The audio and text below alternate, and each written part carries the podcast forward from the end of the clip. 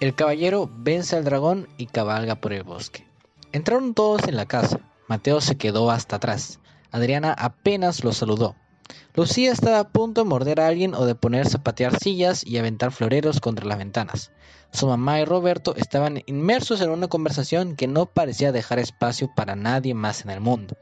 En la sala estaban los abuelos de Richie, quienes resultaron ser los tíos de Roberto, porque todo mundo en este país es familia. Mateo se fue a una librera grande que estaba al fondo de la sala y empezó a ver los títulos de unos libros que parecían muy antiguos. Se parecía mucho a la suya en cuanto a la cantidad de cosas que contenía, además de libros. De pronto, un objeto llamó su atención. Era un pequeño tubo que en cada extremo tenía una cabeza de dragón con la boca abierta. Se preguntó si sería una trampa para dedos, por lo que se metió un índice en la boca de cada dragón. En ese momento sintió el mecanismo accionarse y ya no fue capaz de librar sus dedos. Sí, Definitivamente era una trampa. Empezó a sentirse incómodo. Trataba de no llamar la atención, pero no sabía cómo iba a salir, literalmente del atasco. Se sentó en el suelo con las piernas cruzadas, viendo hacia la librera y dándoles la espalda a todos los demás. Empezó a sudar, tenía que dejar de mover las manos porque las bocas de los dragones se cerraban cada vez más y apretaban los dedos que dolían más y más. Puso los codos sobre las rodillas y acercó el dispositivo para verlo mejor. La cantidad de detalles de los rostros de los dragones era asombrosa. Tenía piedras rojas en los ojos y podía distinguirse cada diente, cada bigote. Sabía que no podría sacar los dedos de la trampa él solo. Necesitaba ayuda. Volteó a ver intentando no ser muy evidente, pero desde donde estaba solo distinguía a Lucía, que tenía la mirada perdida y una mueca de asco pintada en los labios. Se puso de pie y empezó a caminar hacia la puerta, tratando de no llamar la atención. Casi había logrado abandonar la habitación cuando tropezó con una mesita e hizo tambalear un florero. Por suerte, todos estaban muy entretenidos platicando y nadie pareció notar su presencia. Llegó al pasillo, pero en lugar de ir a la puerta principal fue al comedor. La mesa era enorme, con 24 sillas. La cubría un mantel blanco de pequeñas flores bordadas de un rosado pálido muy sutil. Pensó que no tenía mucho sentido ir al jardín o seguir explorando la casa, así que se metió debajo de la mesa. La luz ahí era tenue y agradable. Recordó que de pequeño había jugado bajo esa mesa en muchas ocasiones. A veces era el salón principal de su palacio, otras veces era un puente cubierto de su carretera intergaláctica, y hasta le había servido de cárcel cuando jugaba con Lucía y otros niños que llegaban a la finca. No recordaba haber jugado jamás con Richie, Escuchó pasos acercarse, luego vio una sombra. Alguien se agachó y levantó un poco el mantel. Lucía se sentó a su lado, aún se miraba enojada, pero no lo estaba con él. Se relajó un poco. ¿Qué te pasó, ratón? le preguntó mientras tomaba el tubito y jalaba hacia las mismas manos de Mateo. Él le pidió que no se volara. Estaban susurrando sin darse cuenta. Metí los dedos en una trampa y ahora no puedo sacarlos. Ya me están doliendo mucho. Esta cosa es una máquina de tortura. Claro que lo es, Boberto. Examinó con detenimiento las cabezas de los dragones y encontró el botoncito que liberaba los dedos. Mateo suspiró aliviado. ¿Por qué estás enojada, Lu? Porque todo me salió mal y ahora hasta resulta que es mi culpa. Todo me explotó en la cara anoche. Mi mamá no solo me pescó fuera de casa sin su permiso, estaba con Enrique. Pero ella también se estaba volviendo loca y ya me va a volver loca a mí. No sé cómo se le ocurre hacerme esas cosas. Se recostó al lado de Mateo. Él lo hizo también. Sus cabezas quedaron juntas, pero sus pies apuntaban en direcciones contrarias. Hacía mucho tiempo que no conversaban así, ni se sentían así de cómplices. Ella no quería que yo saliera anoche. Fui a la casa de Mercedes y de ahí nos fuimos a una disco. Sabíamos que ahí iba a estar Enrique. Lo encontré y me animé a hablarle. Estuvimos hablando, fue muy lindo. Después de yo pedí un Uber para regresar rápido. Estaba fuera de la disco y Enrique me besó. Y después llegó mi mamá, que ahora resulta que es conductora de Uber, y me dio una pena horrible que ella llegara. Cuando me vio estaba molesta y se puso el triple furiosa cuando vio a Enrique. Me gritó enfrente de él. Casi me muero. Me llevó a la casa y discutimos todo el camino. Fue espantoso. Me obligó a venir hoy, pero yo quería ir a ver a Enrique jugar fútbol. Unas lágrimas amargas de rabia y frustración se escaparon de sus ojos. Tranquila, Lu. Fue lo único que Mateo atinó a decir, así que mejor se quedó callado esperando que Lucía dijera algo más. Luego de un momento de silencio le preguntó si había conocido a Richie cuando venía de visita a la finca, y también por qué era tan malo que su mamá fuera conductora de Uber. Es como ser taxista. Mi mamá podría hacer cosas mejores. Fue a la universidad y podía trabajar en algo diferente. Pero ya no hablemos de eso porque me vuelvo a enojar. A Richie lo conocí cuando era muy pequeño. Después sus papás lo mandaron a estudiar a un internado para niños especiales o algo así. Fue todo un escándalo. El caso es que era de los, de los niños que queman hormigas con una lupa o que agarran gusanos y los despanzurran y cosas así. Entonces su mamá dijo que no podía lidiar con eso y lo mandaron lejos. Creo que una vez mató a unos canarios que su abuelo tenía en el patio, pero no me hagas caso, eso puede ser una leyenda. A mí una vez me tiró lodo, fue para uno de sus cumpleaños. Siempre pensé que era malo y no le hablaba porque me daba miedito. Mira, tenés que ir a devolver la trampa. No vaya a ser que piensen que te la querés robar o algo. Yo me voy a quedar por acá oyendo música. Pero yo llegué acá primero. Que vayas, dije. Salió con cuidado debajo de la mesa y se fue a dejar la trampa para dedos y a recuperar la mochila que había dejado junto a la librera. Cuando llegó a la sala, esta se hallaba vacía, lo cual lo llenó de alivio. Dejó el pequeño dragón donde la había encontrado y se abstuso de tocar otras cosas, aunque le hubiera gustado darle una mirada a esa brújula que parecía datar de la Segunda Guerra Mundial, o ese cortaplumas que estaba en un rincón. Alguien entró en la habitación, una señora bastante mayor, gorda, bajita, que cojeaba un poco, que le dijo que la señora Victoria necesitaba que fuera la pérgola de laguna. Mateo le dijo las gracias y le dijo que ya iba. Tomó su mochila y salió a toda carrera. No tenía idea de dónde estaba la pergola, pero salió al jardín y siguió un caminito bordeado de flores que se perdía detrás de una colina y la encontró. Su mamá le dijo que Adriana y Richie irían a dar una vuelta a caballo. Le preguntó si quería ir con ellos o quedarse en la casa leyendo. Mateo no tuvo que pensarlo. Por supuesto que iría dar una vuelta. Tomó unas galletas de la mesa y un par de panitos con jamón y lo guardó en su mochila para más tarde. Su mamá lo vio asombrada. Él nunca comía tanto. La tía de Roberto le dijo que también se llevara un juguito o una botella de agua para comérselo en seco los panitos. Roberto los acompañó hasta el establo donde don Felipe ya había colado arreos a los tres caballos.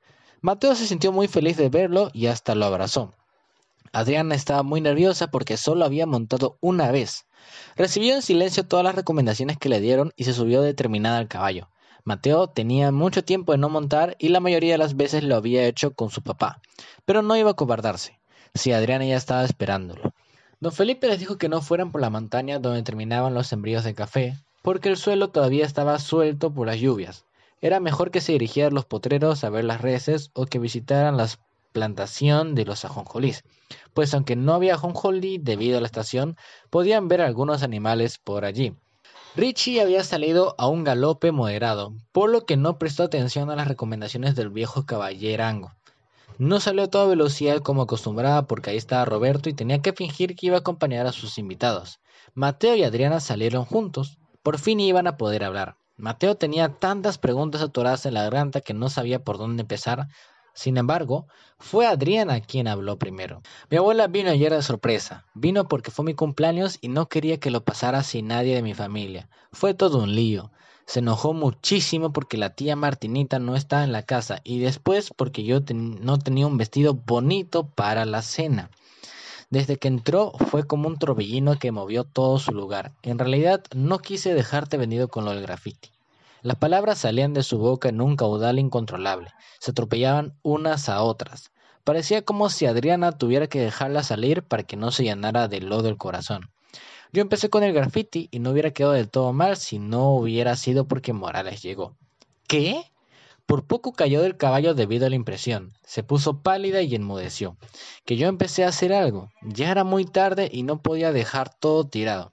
Después de lo que me costó conseguir pintura, Traté de hacer un fondo azul claro y encima dibujé unos pandas y una nave. Según Roberto no quedó tan mal, dijo que era la obra de un grafitero amateur o algo así. ¿Roberto lo vio? ¿Supo que lo habías hecho tú? ¿Cómo supo que tú lo habías dibujado? ¡Ah! Calma. Mateo no podía dejar de reírse. La carcajada de Adriana era una mezcla de pánico e impavidez Tenía los ojos abiertos como platos y trataba de decir más, pero de las palabras se agolpaban en su boca sin lograr salir en orden. Cálmate. Nadie sabe nada. Pasamos enfrente de la casa de Morales y él dibujó estaba ahí. Roberto solo hizo el comentario y luego mi mamá habló del delincuente juvenil que le había rociado de pintura la cara de su amigo ocho, el señor Morales. Dijo que si hubiera podido hasta habría llamado a la policía. Por primera vez en mucho tiempo Mateo sonría con orgullo por haber logrado impresionar a Adriana, quien no sabía ni qué estaba pasando. Richie se había detenido unos metros más adelante y parecía no estar prestándoles mucha atención. Cuando vio que se acercaban, les gritó algo que ellos no entendieron. Espoleó su caballo y galopó hasta perderse en el camino. Cuando vio que no lo seguían, dio la vuelta y llegó hasta donde estaban. ¿Será que las princesas se van a apurar o qué? A este paso no vamos a llegar a los cafetales. ¿O las mariquitas tienen miedo de ir por ese lado? ¿Será que las princesas se van a apurar o qué? A este paso no vamos a llegar a los cafetales. ¿O las mariquitas tienen miedo de ir por ese lado? Mateo lo vio con odio, por primera vez en todo el fin de semana podía platicar con Adriana y ahora este tipo venía a molestarlos.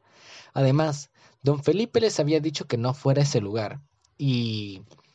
Mira, Ricardo, el asunto es que yo no soy ninguna princesa. No tengo ganas de ir a los cafetales y menos con vos. Además, acepté venir al paseo este solo para decirte que el tal graffiti está hecho y que espero que me dejes en paz de una buena vez. La voz de Adriana era serena y en sus ojos se veían una especie de cansancio que Mateo no había visto antes. ¿Estás segura que quieres usar ese tonito conmigo, princesa? dijo alargando las sílabas de la última palabra para burlarse de Adriana y de todo lo que le había dicho. Rich, deberías irte corriendo en ese caballo tuyo. Dijiste que tenías ganas de galopar. Dale, anda. Nosotros alcanzamos después. No vale la pena que nos esperes. Nosotros no lo vamos a decir a nadie, agregó Mateo siguiéndole la corriente a Adriana. Richie los vio con desprecio y les dijo que tenía razón. Él tenía cosas mejores que hacer que estar escoltando a un par de bestias que no sabían ni montar. Dio la vuelta e hizo que su caballo corriera con todo, dejando una nube de polvo que los envolvió y los hizo toser. El camino era ancho y estaba rodeado de un campo con maleza baja. Todo se veía muy verde y la temperatura aún era agradable. Adriana llevó una gorra que le daba en su cara cierto encanto. Mateo quería grabar ese momento en su cabeza para regresar a él cuando ella no estuviera cerca. Tu abuela te va a llevar con ella cuando terminen las clases, ¿verdad? Sí. Mi tiempo en esta ciudad se está terminando por fin. Hizo una pausa y miró a Mateo los ojos. Aunque quizás vuelva de visita, creo que ahora tengo un motivo para volver. Si no, podrías ir a buscarme alguna vez o hasta podríamos encontrarnos a medio camino de donde estemos.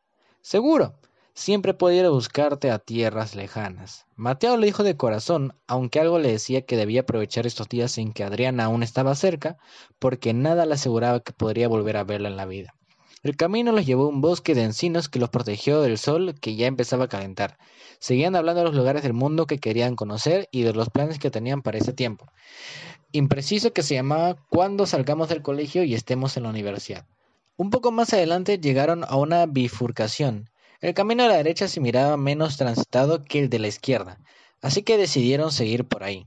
Adriana recordó a Alicia en el País de las Maravillas, cuando la niña se encuentra al gato y le pregunta qué camino seguir. Entonces el gato le preguntó hacia dónde va y ella le contestó que no sabe. Finalmente el gato le dice que entonces no importa el camino que tome. Había algo en la voz de Adriana que fascinaba a Mateo. Quizás el entusiasmo con el que hablaba de algunas cosas como eso de Alicia en el País de las Maravillas. Él le contó sobre una historia del rey Arturo que había leído hace poco y entre charlas de libros fueron avanzando en ese camino que pronto los llevaría de pie a una colina, desde cuya cima se podía ver los cafetales y los campos de ajonjolí. Soplaba un viento agradable que refrescaba un poco.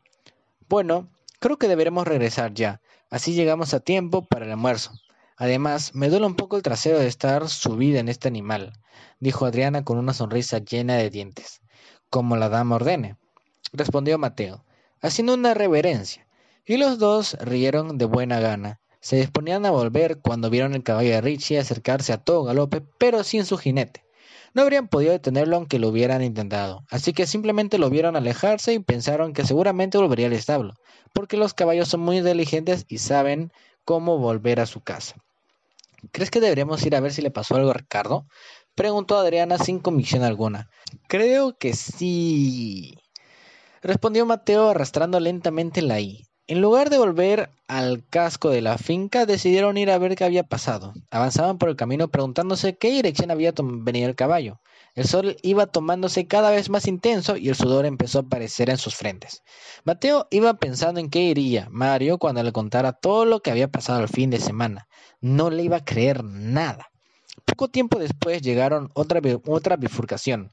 Esta vez el camino ascendía para la montaña a los cafetos que, poblaban la ladera de la montaña o seguía así lo que parecía ser un riachuelo y el inicio de otra sección del bosque. Mateo se apeó al caballo y vio huellas que subían el camino a la montaña. Don Felipe nos dijo que no fuéramos a la parte alta de los cafetales porque el terreno no es estable. Pero yo veo huellas que suben, dijo Mateo. Creo que voy a ir a pie a ver si encuentro algo. Yo no voy a quedar acá solo acá esperándote. Además, necesito descansar un poco de este caballo. Podríamos dejarlos amarrados por aquí y subir a pie juntos. En realidad era buena idea. A los caballos tampoco les molestaría descansar un poco y beber agua del riachuelo.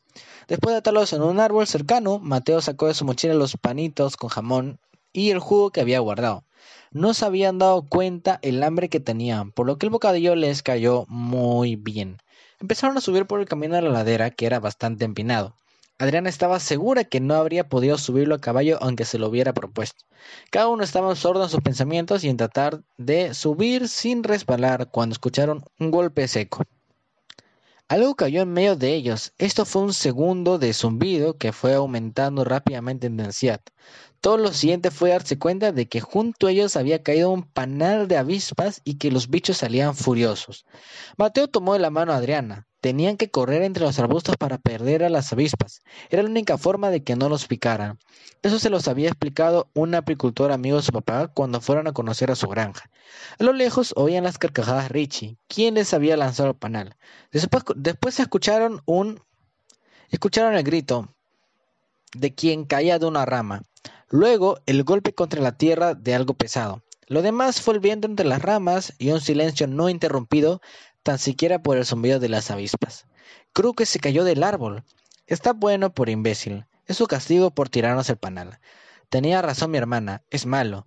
Mira que hasta se quedó sin caballo con tal de tenernos acá. ¿Será que tenía pensado hacer alguna otra cosa? Qué bueno que no veníamos a caballo. Seguro nos hubiéramos desbarrancado. Ya no se oye nada. Vamos a ver qué le pasó. Adriana no quería ir a ver si Richie estaba bien en realidad. Por ella, que mejor se quedara tirado. Mateo le dijo que no fuera rencorosa, que eso no le cae bien al corazón y que además la compasión es una virtud de los caballeros y que es mejor si se ejercita con los enemigos. A veces sos tan nerdo. Vamos, Adri, que serás ruda pero no mala gente. Yo sé que no le deseas mal a nadie. Podemos ir a asomarnos entre los arbustos. Si se mira bien, bajamos por los caballos y nos vamos. No le dio tiempo de decirle nada por haberle llamado Adri. Regresaron sobre sus pasos y vieron el árbol y el espacio donde momentos antes estaba la rama. Richie estaba en el suelo, quieto, aparentemente inconsciente. Sangraba bastante una herida en la frente y tenía un brazo muy torcido, quizás roto. Aunque la rama estaba tan, no estaba tan alta. El terreno era pedregoso y había muchas posibilidades de que se hubiera dado en la cabeza contra una.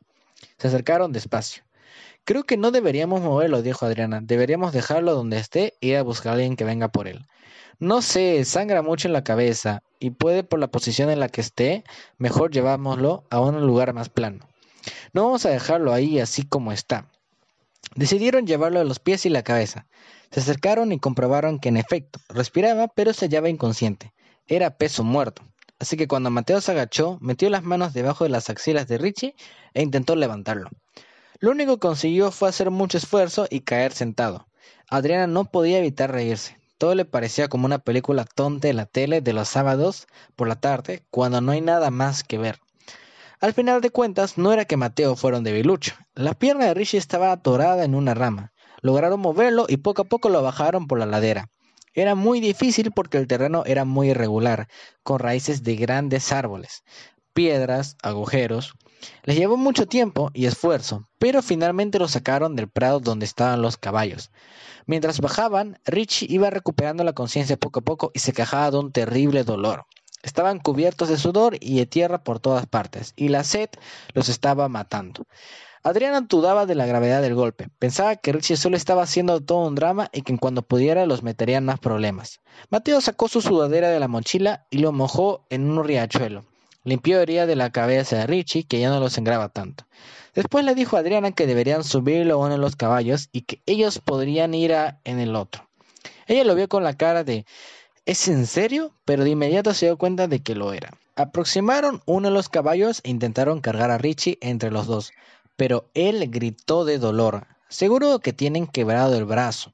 Deberíamos entabilarlo para que no le duela tanto, sentenció Adriana.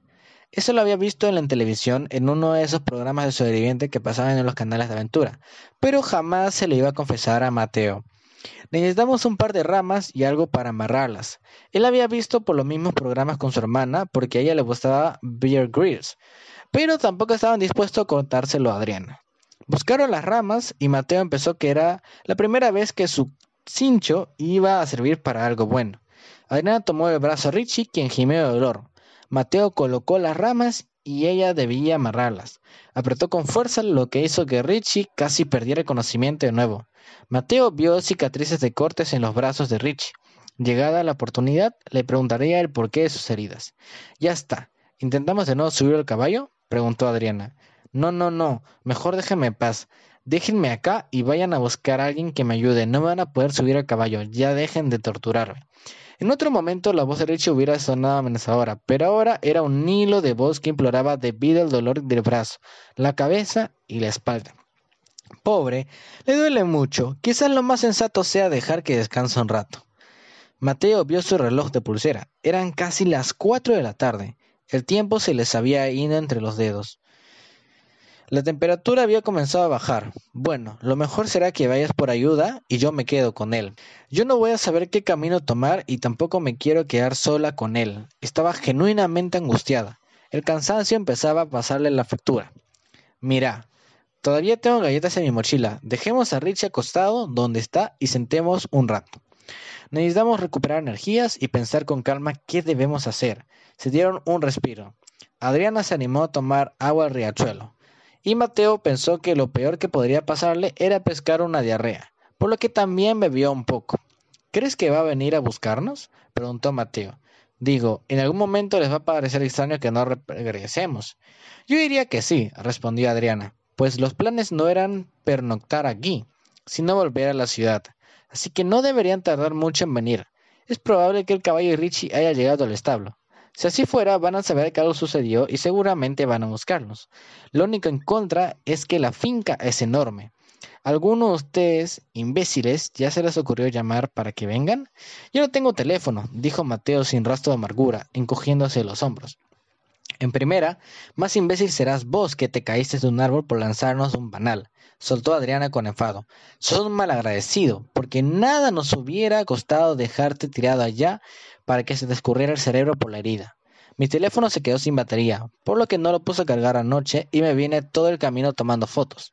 Cuando llegamos acá, se me olvidó conectarlo. Tranquila, princesa chilena. Hagamos una tregua. Me duele mucho como para estar peleando con vos. Creo que mi teléfono está en la bolsa trasera de mi pantalón. Búsquenlo y llamen. Richie ya no tenía fuerzas ni para insultarlos. Mateo se acercó a él, lo ayudó a girar un poco para buscar en las bolsas del baletón, pero no había ningún teléfono.